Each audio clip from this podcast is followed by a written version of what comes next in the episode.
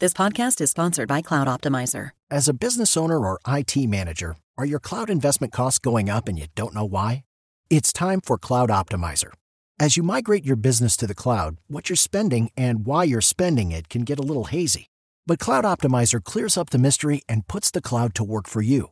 Cloud Optimizer starts by analyzing usage patterns, right sizing resources, leveraging discounts you may not be aware of, implementing automation, and much more. And by reducing unnecessary expenses and maximizing performance, Cloud Optimizer guarantees you a savings of five times what you spend for their service. As you utilize cloud based services more and more, you don't have to lose sight or control of your spend. You can stay agile, streamline your costs, and optimize your performance, plus save significant money with Cloud Optimizer. Make the cloud work for you with Cloud Optimizer. Get a free assessment and find out how much you can save by going to cloudoptimizer.com. Go to cloudoptimizer.com for your free assessment. That's cloudoptimizer.com.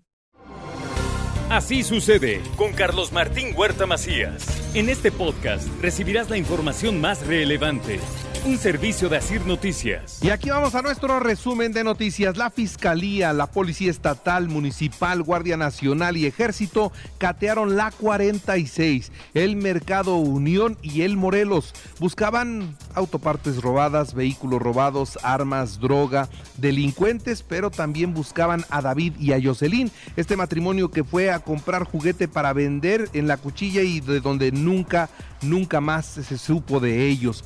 Bueno, pues, eh, ¿qué, ¿qué pasó? Se desarrolló el operativo, decomisaron 35 toneladas de llantas y rines, además siete personas detenidas por la venta de droga. Todo esto fue ayer un fuerte golpe, un fuerte golpe para la delincuencia. Qué bueno que se está haciendo esto, qué bueno que hay coordinación de las autoridades. Celebro que las cosas caminen en este sentido.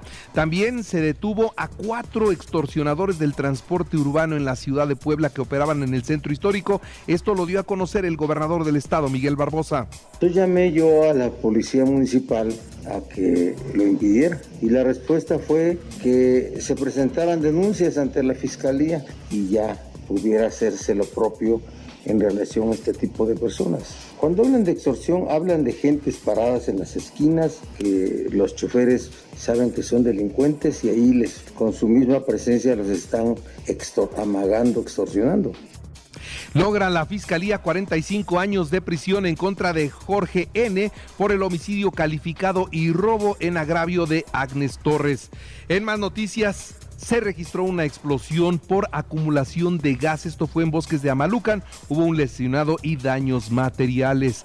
Y un par de policías del municipio de Puebla, una mujer y un hombre, llegaron en su patrulla a asistir a una mujer que estaba a punto de dar a luz. La ambulancia no llegó. En la patrulla ya la llevaron al hospital, pero en el camino, al llegar prácticamente al hospital, el niño nació. Así que fueron reconocidos por el alcalde. La compañera policía, al darse cuenta de que el bebé ya prácticamente estaba asomando su cabecita, pues no iba a llegar realmente la ambulancia y decidieron subirla a la patrulla y la trasladaron al hospital. Y al trasladarla al hospital, pues de aquí a que bajaron los doctores, se tardaron un poquito, pues le tocó a la compañera y al compañero literal recibir al bebé en sus brazos Nada de negociar, la decisión está tomada, el centro permanecerá libre de ambulantes, así lo dijo también Eduardo Rivera. Y por eso decidimos hacer también este operativo. El reporte que tengo antes de entrar a este evento es que tampoco ya no hay ambulantes nuevamente en el centro histórico, no hay nada que negociar. ¿sí? Los espacios públicos de venta no están permitidos en el centro histórico de la ciudad, sí en la periferia siempre y cuando pidan un permiso al gobierno de la ciudad. El Estado está dispuesto a coordinar acciones con el ayuntamiento en contra del ambulantaje, pero es responsabilidad de la autoridad municipal. Esto lo deja en claro el gobernador. Es responsabilidad del ayuntamiento y de su policía municipal. Siempre dispuestos a una coordinación, pero queremos mucho mayor participación de policías municipales.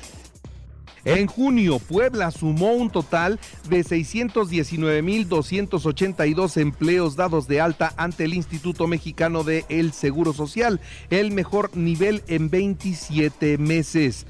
Por otra parte, impulsa el gobierno estatal acciones para fortalecer a Puebla como sitio principal de inversiones. Esto es lo que destacó el gobernador Miguel Barbosa.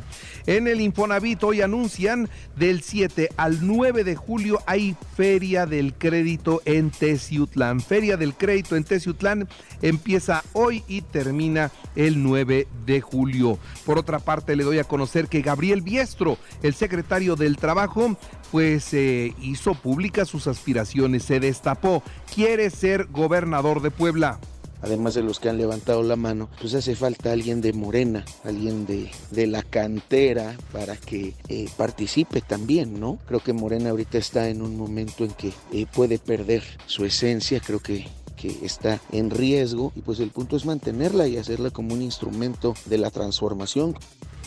Gabriel Biestro tiene toda la legitimidad para aspirar a cualquier cargo. Nadie le puede regatear militancia y principios. Esto lo destacó el gobernador. Nadie le puede regatear a Gabriel Biestro su militancia, sus principios y su congruencia. Así es que yo respeto mucho la forma como lo, ha, se ha expresado el licenciado Gabriel Biestro. Y bueno, pues adelante, de eso se trataba, ¿verdad? Y Melitón Lozano, el secretario de Educación Pública, también se destapó. También quiere ser candidato de Morena al gobierno del el Estado. Nos consideramos de izquierda y por izquierda entendemos la lucha por construir un mundo donde quepan muchos mundos y donde la lucha contra la pobreza y la desigualdad sea un factor determinante. Les comparto que he tomado la decisión, mi decisión de participar en la nominación de mi partido a la gobernatura del estado. Y la Facultad de Contaduría de la Benemérita Universidad Autónoma de Puebla impulsa, impulsa las competencias profesionales en el área contable. En otros temas le doy a conocer que convoca a Cultura al Premio Bellas Artes Juan Rulfo para la primera novela. Esto va a recibir los trabajos hasta el 12 de agosto. A partir de desde ya hasta el 12 de de agosto se estarán recibiendo todos los trabajos. Aquellos que quieran participar ya saben. El sistema municipal DIF Puebla entregó 404 aparatos funcionales y auditivos con una inversión de 862 mil pesos implica una inversión de prácticamente 862 mil pesos. Estos aparatos se han entregado también no solamente en esta reunión, sino también en varias sesiones de consultas de médico contigo. Para el gobierno de la ciudad, el tener un rumbo, el tener un mejor destino, sin incidentes comenzó la jornada de vacunación en la zona conurbada de Puebla. Se aplica las dosis a niños de 5 a 11 años de edad. Ayer muy ordenados, la verdad, muy bien o muy poca gente o mucho orden, cualquiera de las dos, pero como iban llegando, iban pasando para ser vacunados en el área conurbada, en Santa Isabel Cholula, San Pedro, San Andrés Cholula, Santa Clara, Coyucan y Cuautlancingo. Vamos a estar el día de hoy, mañana y hasta el día viernes 8. Nos reportan el inicio sin incidentes. Por favor, consulten la página previenecovid19.puebla.gov.mx para toda la logística. Ahora le actualizo los datos COVID. 544 nuevos contagios, no hay muertos, 39 están en hospitales y solamente dos se reportan como graves. Ahora, a nivel nacional, récord de contagios. En la estadística, 31.116 contagios solo de ayer y 60 muertos. Nunca antes habíamos tenido esa cifra y además consideremos que no es el total, ¿eh? no, hay muchos más, pero muchísimos más. Detectan dos casos de viruela del mono en el Estado de México. Se mantienen estables los pacientes y por supuesto aislados. Habitantes de Coatepec Hidalgo agredieron a elementos de la Guardia Nacional tras un operativo. Se reportan seis agentes lesionados.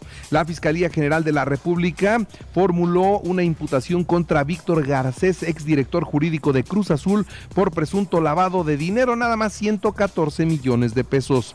Los polleros ganan 5 mil dólares por migrante mexicano que busca cruzar la frontera.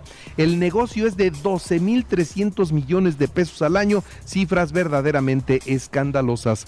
El 65% de los mexicanos asegura que la estrategia de seguridad de abrazos y no balazos que tiene el presidente de México pues eh, nomás no está funcionando. Esto que se impulsó desde el naciente gobierno actual no está dando resultados, así se refleja en una encuesta realizada en los últimos días. El 62% de los mexicanos tiene miedo, esa es la realidad. El tema de la inseguridad sin duda es el principal problema que hoy enfrenta la autoridad. Y en medio de la quinta ola de COVID, el Instituto Mexicano del Seguro Social lanzó un nuevo permiso COVID, ¿no? Para empezar a darle la incapacidad a quienes se enferman de este virus. Cinco días, ¿eh? Cinco días de incapacidad y a regresar a trabajar. Mario Delgado explicó que los funcionarios tienen que seguir promoviendo la transformación nacional sin importar si estamos en periodo electoral o no. En un abierto desafío al Instituto Nacional Electoral, pues eh, lo que pide es que se siga saliendo, que los servidores públicos del gabinete del presidente salgan al interior y promuevan esta cuarta transformación. Muere otro mexicano por tiroteo allá en los Estados Unidos y bueno, el joven de 22 años quien fue detenido por esta situación, finalmente ya se declaró culpable. Así que ahora vendrá la sentencia, pero todo indica no volverá a estar en libertad. Vuelven a confinar a millones de chinos. Otra vez la pandemia en China encierra a mucha gente. La preocupación es alta por el alto el número de contagios que están registrando. En los espectáculos, Carlos Santana aseguró que se desmayó ¿Por qué? Bueno, porque no había comido, porque no había descansado, porque le faltaba agua y eso lo llevó a un desmayo. Ojalá que efectivamente sea solo por eso y que tenga todavía mucha vida por delante el guitarrista mexicano. En los deportes, Guillermo Ochoa pide regresar a los torneos eh, sudamericanos y critica que en México sea cada vez más complicado ver la Liga MX. Roger Martínez se perderá de seis a ocho semanas por una lesión. Multan a Víctor Manuel Bucetich y a Miguel Herrera. ¿Por qué? Por la crítica que han estado haciendo del arbitraje. En el béisbol, los Pericos 9-8 a Guerreros de Oaxaca para empatar la serie en el hermano Cerdano y es el bueno. Los Yankees en las grandes ligas 16-0 a Piratas de Pittsburgh, mientras que Azulejos de Toronto 2-1 a los Atléticos de Oakland. En el tenis, Rafael Nadal avanzó a las semifinales en Wimbledon y en el automovilismo, Puebla se prepara para recibir la quinta fecha de la serie NASCAR México en el Autódromo Miguel E. Abed. Esto va a ser los días 16 y 17 de julio, así que todos atentos. Y recuerde que así sucede está en Radio y ahora puede escuchar a toda hora y en cualquier dispositivo móvil o computadora nuestro podcast con el resumen de noticias, colaboraciones y entrevistas. Es muy fácil, entre a la aplicación de Radio, seleccione el apartado de podcast, elija noticias y ahí encontrarán la portada de Así sucede. Así sucede con Carlos Martín Huerta Macías. La información más relevante ahora en podcast. Sigue disfrutando de iHeartRadio.